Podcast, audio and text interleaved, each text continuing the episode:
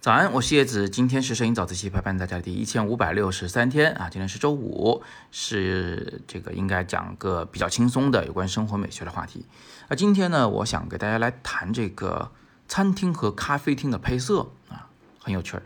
就是大家有没有注意到啊，在这快餐店，比如说肯德基、麦当劳、汉堡王之类的啊，他们的那个房间里的装修风格都是比较鲜艳的。就我们换个术语，就叫做纯度比较高的色彩。那和它类似呢，还有一种就是奶茶店。奶茶店现在我看啊，大部分可能是用白色、亮白色为主要的一种呃装修的色彩，它里边也可能会搭配其他的颜色比较鲜艳的色彩。嗯，但是可能这个鲜艳色彩的面积没那么大。但不管怎么样吧，就是快餐厅和奶茶店这种地方，它给出的这种配色结果呢，室内装修的风格呢，讲白了就是不想让你在里面久待。呃，他不是不欢迎你去吃啊，他欢迎你去，但是你进去买了以后呢，希望你胃口大开啊，看见那些黄红的，觉得呃特别热闹，然后就赶紧三口两口吃完饭，吃完饭跟朋友出去聚会去，就不要在我这儿老待着，耽误我的翻台翻台率，耽误我挣钱啊，大概这么个意思。所以这些店都会用啊高纯度和、高敏度的色彩来装修自己的店面。那跟它完全相反的另一种，其实就是像咖啡厅啊，还有书店里的那些咖啡厅啊等等这样的地方。那比如说，呃，现在我给你们看的这张照片是吧？这就是我在七九八的一个咖啡厅里面拍的啊，我自己坐那办公，是不是一看就觉得很舒服啊？还有大家比较熟悉的，比如星巴克呀，呃，还有什么西西弗书店里边的那个咖啡厅啊，那还有漫咖啡啊，是吧？呃，这些店它的这个整个室内装修的配色风格呢，有两个主要特征。第一个就是他们不会用大量的白，就是不会用那特别明亮的颜色。啊，所有特别明亮的颜色应该都不会用，什么粉蓝、粉红，或者是特别明快的黄，基本上都不会用。呃，都会用一个中间调性或以下的，就是灰灰的，或者是更暗的这种色彩。那第二个呢，就是它们的色彩纯度都不高，就是颜色都不显眼。比如说这桌子，你看这老老的那种桌子，呃，它那个有点发白，是吧？呃，有点发灰，它不是那种特别刺眼的黄色。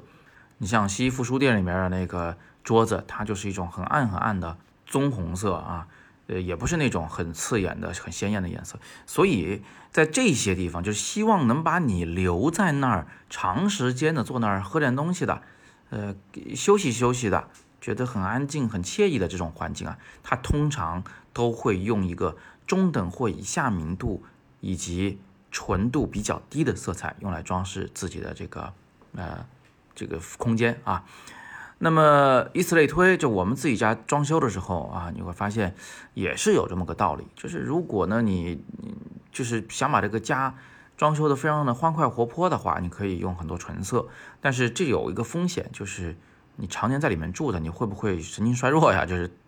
兴奋过头，是不是？所以呢，家里面装修的时候，更多的人选择了用啊这个低纯度的色彩来进行装修。但是这里有个问题，就是如果你的房子小啊，那你就不得不用一个高明度的色彩，比如说全白墙、全白地板这样来装修，这样显大，因为它明亮嘛，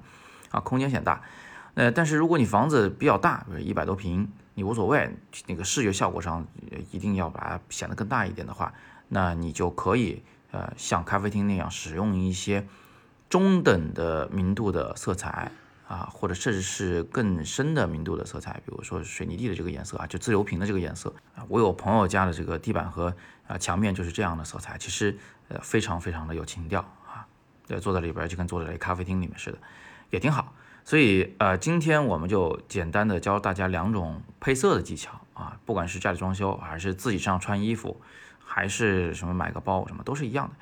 啊，鲜艳而刺激的色彩通常会给人带来欢快的情绪，但是无法安静下来。那那些低纯度的以及明度中等以下的色彩，会让人觉得呃比较的舒适，呃更想跟他长期的相处。所以我听众里那些直男们啊，你们下次跟小姐姐们约会的时候，就可以看根据对方的这个呃性格来决定自己这个身上的衣服的这个色彩搭配的方案。